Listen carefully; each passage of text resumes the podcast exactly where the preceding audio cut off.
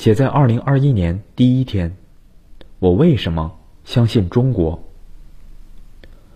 二零二零年的经济形势虽然整体比较严峻，但我的公众号运营的还算顺利，所在公司业务也不错。尽管有点艰苦，不过结果还凑合。我在微博上发布了一个题为“你的二零二零过得咋样”的调查，有近一点四万用户参与了互动。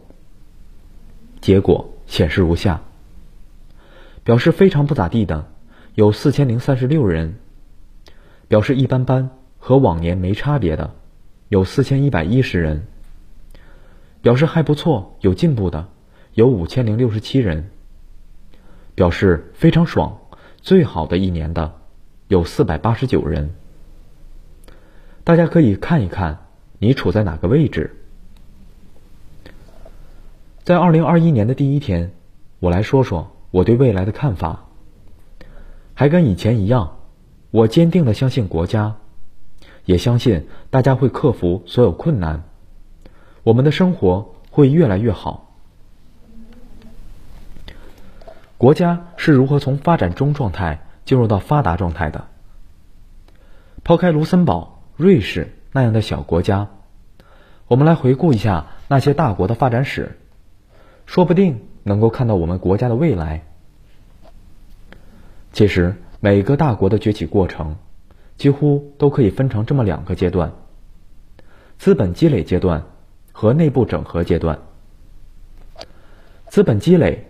好理解，又不太好理解，就类似一个人攒钱盘了个小饭店，小饭店慢慢经营壮大，发展成了吃饭洗浴一条龙的大酒店。资本积累其实就是一个攒钱、投资、再攒钱、再投资的过程。我们国家整体经历这个过程的时间比较短，真正意义上的资本积累过程也只有几十年。但是发达国家基本没有这么短的，像英国那种老牌资本主义国家，花了几百年才完成第一阶段。美国完成这一阶段也经历了上百年。不过整体趋势是，后发展的国家会发展的越来越快，因为技术赋能了，挖掘机铲土肯定比铁锹快得多。不过西方。包括日本，在资本积累阶段，几乎无一例外的，有一部分钱是从海外抢的。英国就不说了，到处都有它的殖民地。大家一般说美国没有殖民地，其实这个说法不太对，因为美国把抢到的地方都变成了国土，再聊殖民地就没什么意思了。有了殖民地。一方面可以掠夺，另一方面可以把生产出来的东西高价卖给殖民地。从这个意义上来讲，殖民贸易也是一种出口导向。也就是说，发达国家几乎都是通过出口来积累初期资本的，然后通过这些资本大力发展科技。比如英国主要发展了蒸汽机、战列舰。火车等等，美国主要发展了电力和炼钢，而日本则专心做纺织。但是，单纯靠抢钱不是长久之计。最明显的是英美两国，资本家赚到了，但是国内的老百姓陷入了普遍的贫穷，闹得非常凶。后来，欧洲通过内部整合。部分国家走了社会主义道路，成功闪避了无休止的暴力革命。我们以前一直说，美国的社会主义者桑德斯，在欧洲只能算是中间路线。英国通过大规模的向基层让权，吸收草根进入议会和政府，致力于改善工人阶级的境况，规定了最低工资，禁止雇佣童工。工人死了要给补助，工人老了要给养老，还要强制把孩子送去读书。这属于英国的脱贫攻坚。这样稳定了形势，英国一度过得还不错。如果不是美国和苏联崛起，英国又被美国从背后捅了一刀，殖民地也几乎跑光了，那英国大概率还可以继续像这样好下去。美国也一样，面对汹涌澎湃的抗议浪潮，资本家被迫让利，给工人涨工资，实行八小时工作制。在罗斯福上台后，国家牵头抑制贫富分化，大规模拆分垄断巨头。贫富分化在一九二九年达到了最高峰后开始缓解，一直到二零零八年金融危机时。重新回到了历史高点。达利欧在一篇文章里也指出，美国现在的分裂程度和社会矛盾达到了一九三零年以来的最高峰。抑制贫富分化一直不被经济学家们看好，他们认为此举违背了市场原则，影响效率。不过，现实是，强国到了一定时候都得考虑抑制贫富分化。帮助基层脱困，不然注定走不远。用我们的话说，那叫兼顾公平和效率。大家其实应该也注意到了，这两年风向已经变了，公平的口号喊得越来越响。回到美国，抑制贫富分化这件事最大的好处就是能够制造一个巨大的国内市场，大家手里有钱了。才会去消费，买洗衣机，去旅游。美国那些厉害的发明才能够铺开，只有铺开才会分摊成本，才会进一步降低价格，企业才能够做大赚钱。有了资本，就可以投资继续研发新的科技。大家注意一下，超级企业肯定是在生产大家都能用得起的东西。如果只生产富人用的东西，一般只是名声大，但规模大不了，而且不太赚钱。毕竟广告费就能够压死他们。这些奢侈品企业得不断的向普通人发洗脑广告，让他们羡慕富人拎的包包，这样富人才会买，买了才会有人上人的感觉。而且美国当时。也是疯狂的搞基建，几套组合拳下来，慢慢形成了一个巨大的国内市场。美国是世界上第一个实现了内外双循环的国家。说到这里，大家明白了，发达国家发展都有两步，第一步是海外贸易，第二步是发达的国内市场。这也就是我们熟知的双循环。三个陷阱。从发展中国家向发达国家前进的过程中，其实有三个陷阱。第一个陷阱是低收入陷阱，这很好理解，就是开局时处在一个坑里，要钱没钱，要资源没资源，死活出不来。这是大部分人和国家的写照。在这种情况下，就得别人拉你一把。比如借给你点钱，让你去开一个小卖铺，或者让你去血汗工厂。尽管赚的少，但是多多少少可以攒点钱。攒点钱就可以开一个小卖铺，从小卖铺升级到小饭店，然后到大饭店、大酒店，最后升级成带有银行功能的综合会所。国家和人一样。有的缺才能，有的缺启动资金，有的两者都缺。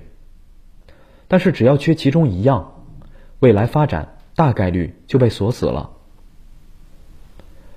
第二个陷阱是中等收入陷阱。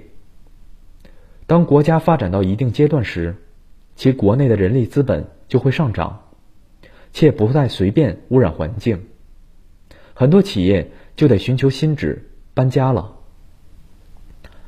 现在大家看到很多外资企业撤出中国，但其实，在过去的半个世纪里，这些企业一直都在搬来搬去，哪里的劳动力便宜就去哪里。环境污染这件事整体符合一个叫做库兹涅茨曲线的走势，也就是在一般情况下，某个国家刚开始发展时，环境会急剧变差，进一步发展，环境又开始好起来。英国以前几乎砍掉了整个国家的树，疯狂发展蒸汽机，几乎每座城市都笼盖着一层煤灰。伦敦更是常年被烟雾笼罩，被称为“雾都”。一九五二年，伦敦发生了一次严重的烟雾事件，导致伦敦交通瘫痪。据统计，当年因这场烟雾而死亡的有四千多人。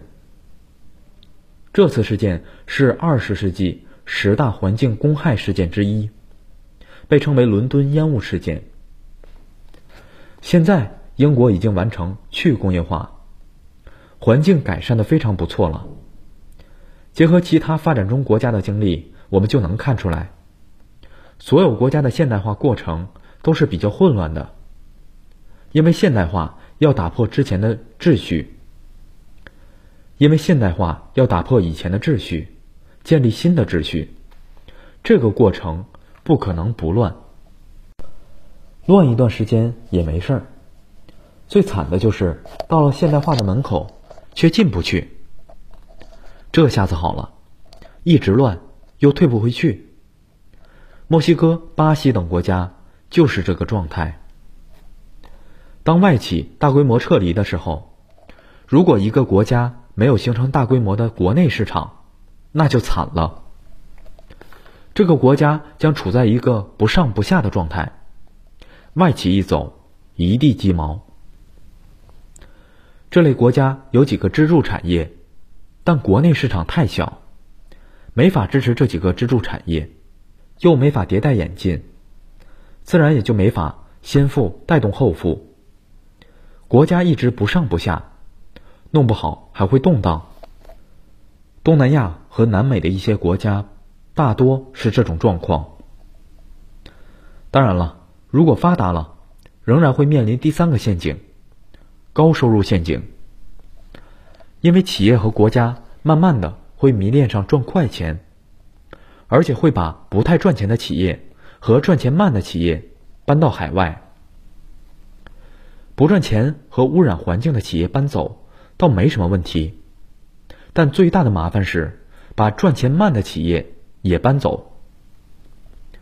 类似科研行业和需要技术研发的行业，都属于赚钱慢的行业。如果这种行业也走了，那最后的结果就是少量从事金融业的人士过得高大上，剩下的人越混越差。比如英国，英国已经没有多少支柱产业了。地下洗钱业务倒是蓬勃发展。英国脱欧最大的推动力就是金融寡头们要摆脱欧盟对他们的洗钱限制。其他发达国家也都差不多，都面临本国核心业务外流、经济金融化等问题。对比我国的情况，很明显，现在我国在搞外贸的时候，已经在布局未来。不断的进行国产替代，投资基建，这样等外资开始撤离的时候，我们自己的内需也上来了，互联网基建也都搭好了，正好开始搞互联网。我们现在马上就要面对第三个陷阱，我对我们能够安然跨过这第三个陷阱很有信心，因为我国对金融的态度相对比较谨慎。而且一直在鼓励科研，这一点是自下而上的。更关键的是，我国政府是能够控制得住银行的。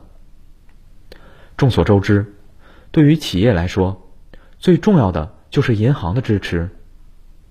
能控制住银行，国家就能从根本上控制产业的走向。就像韩国和日本，我理解，通过这两年的试探。国家越来越坚定了搞高端制造业的决心。这一行业既可以稳定就业，也可以持续向上攀升。到底什么样的社会才是有未来的？说了这么多，大家其实也慢慢感觉到了。简单来讲，一个社会能够发展，最关键的要素是需求，也就是购买力。我们说国家起步要搞外贸，后来要发展内需，本质都是需求。搞市场经济最关键的。就是卖的东西有人会买，这样才能够循环起来。出口导向是为了让老百姓富起来，扩大内需也是为了让老百姓富起来。两者的本质是一码事，都是让人手里有钱，有了钱才有购买力。国内开的饭店有人去，研发的芯片、电池、电动车。会有人买，只要有人买，企业就能回笼资金，就可以迭代起来。不然，再好的产品研发出来也没什么用，一锤子买卖。很多厉害的发明被创造出来后就被束之高阁，主要是因为没什么用，卖不出去。卖不出去的发明就没法迭代，再厉害也得闲置。这是我国后续发展的难点，但也是我国最大的优势。巨大的市场就是我们真正的武器。接下来，我们就是要不断的深耕这个市场。一个好的社会，肯定是让精英发挥优势的社会。这也是早年中国精英往美国跑的一个原因。不过这些年，随着中国实力的提升，这一点也补上了。众所周知，中国有的产品经理一年的收入能够达到令人惊叹的两个亿。技术强悍的大学生一毕业，收入也能达到年薪一百多万元。激励只要足够多，人才就能发挥出优势。同时要照顾落后群众。我一直不觉得这和尊严有什么关系。我一直觉得基层。有无数厉害的人，只是他们的才华被淹没在了无休无止的日常工作中。照顾基层，就是给所有人机会，而且让基层慢慢的富起来，本身也是扩大国内市场的一部分。某购物平台几乎是一夜之间爆火，本质也是他独自杀入了一个处女地。与此同时。要培养越来越多科技含量高的公司。归根结底，国家之间的竞争，最后都要落实到公司之间的竞争。当然，也不能说培养，伟大的公司都是自下而上演化出来的。中国铺设了天量的互联网基础设施，自然而然演化出了世界上最能打的互联网企业。其他领域。也一样，中国有海量的国内需求，自然而然会涌现出强悍的企业。比如通信领域的大爆发，推出了华为，使得它在手机领域也成就卓越。现在全球最大的手机制造商三星，在中国基本卖不动，也跟我国本土企业的科技含量越来越高有关系。整体来说。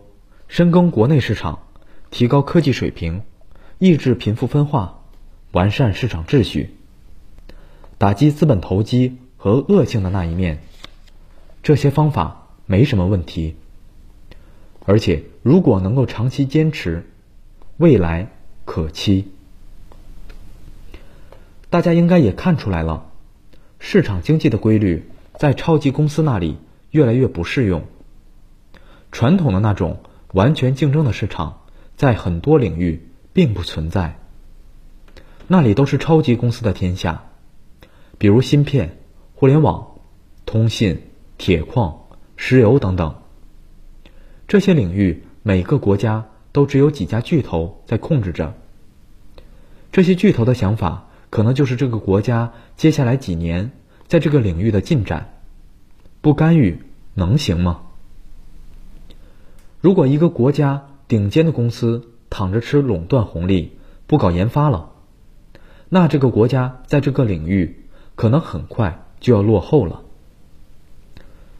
这些年经历过这些事，大家可能觉得现在的形势不太好。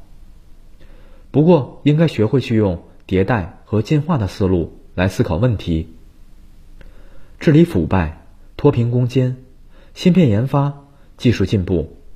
甚至我们自己日常的工作，其实都可以用这个思路来思考。